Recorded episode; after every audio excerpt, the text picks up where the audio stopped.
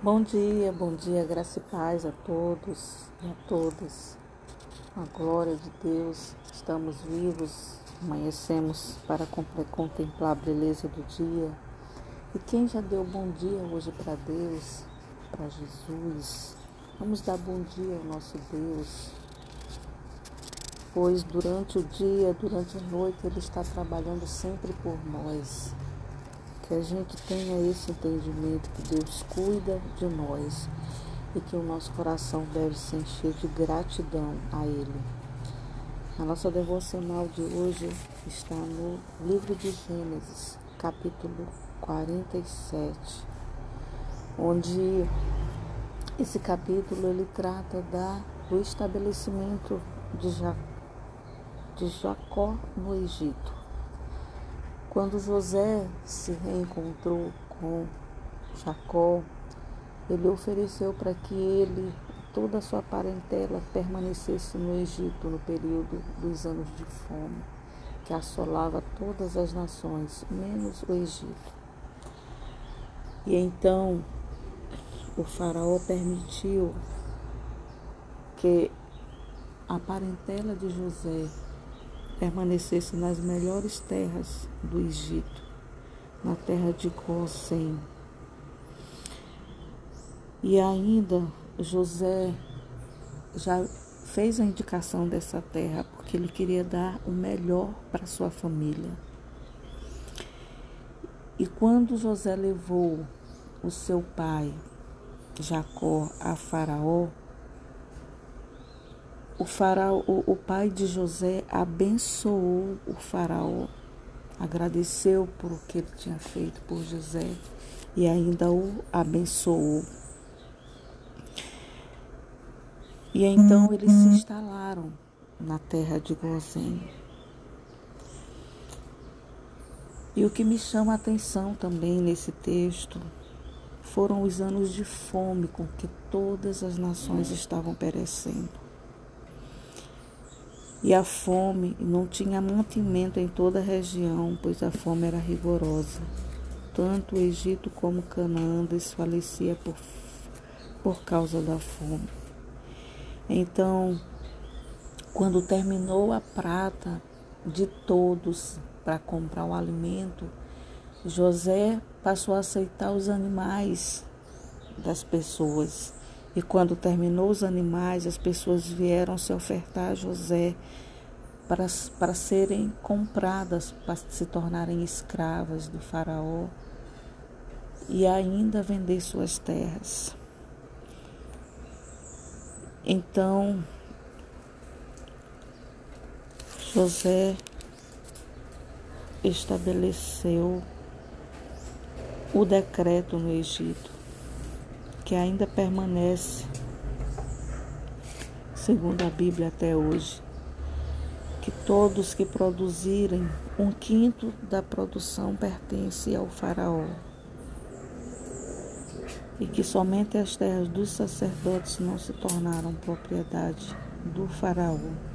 E ainda nesse texto relata o último desejo de Jacó, ele pediu a José, fez que José jurasse que quando ele morresse, quando ele descansasse, ele queria ser sepultado nas terras onde seus pais foram sepultados. E assim José é, jurou ao seu pai.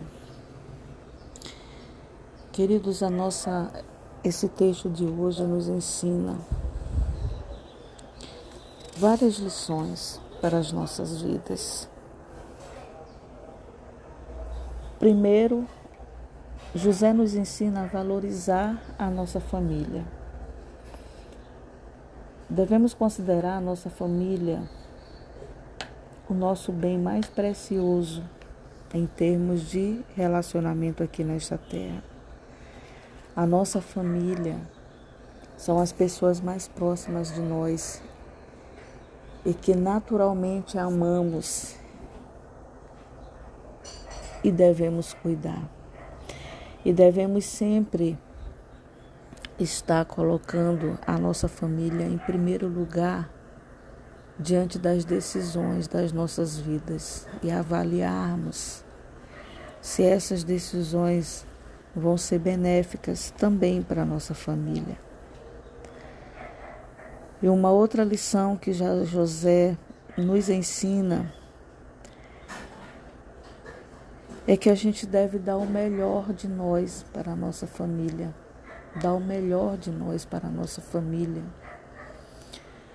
Porque a nossa família é a nossa base, a nossa família, é pela nossa família que a gente se dispõe a trabalhar por nós e por nossa família, que a gente se dispõe a ter, a garantir o sustento, é por nossa família. Então, que a gente precisa dar o melhor. E às vezes eu fico observando quantos e quantos filhos hoje não honram seus pais, pais idosos que ficam abandonados Quantas e quantas mães deixam seus filhos com avós? Quantos e quantos pais não assumem de fato a sua paternidade, que não cuidam dos seus filhos? Olhem, queridos, como é que estão as famílias hoje? Como é que os membros da família se relacionam? Será se tem se importado um com o outro? Será se um tem cuidado do outro? O que a gente percebe é os filhos explorando os pais, os filhos querendo sempre mais, os filhos querendo sempre mais e dando quase nada aos pais, nem sequer atenção. Nem sequer atenção, às vezes, mas usam sua boca para pedir e os pais têm sido escravos, às vezes, dos filhos. Têm vivido só para construir patrimônio para filhos, às vezes.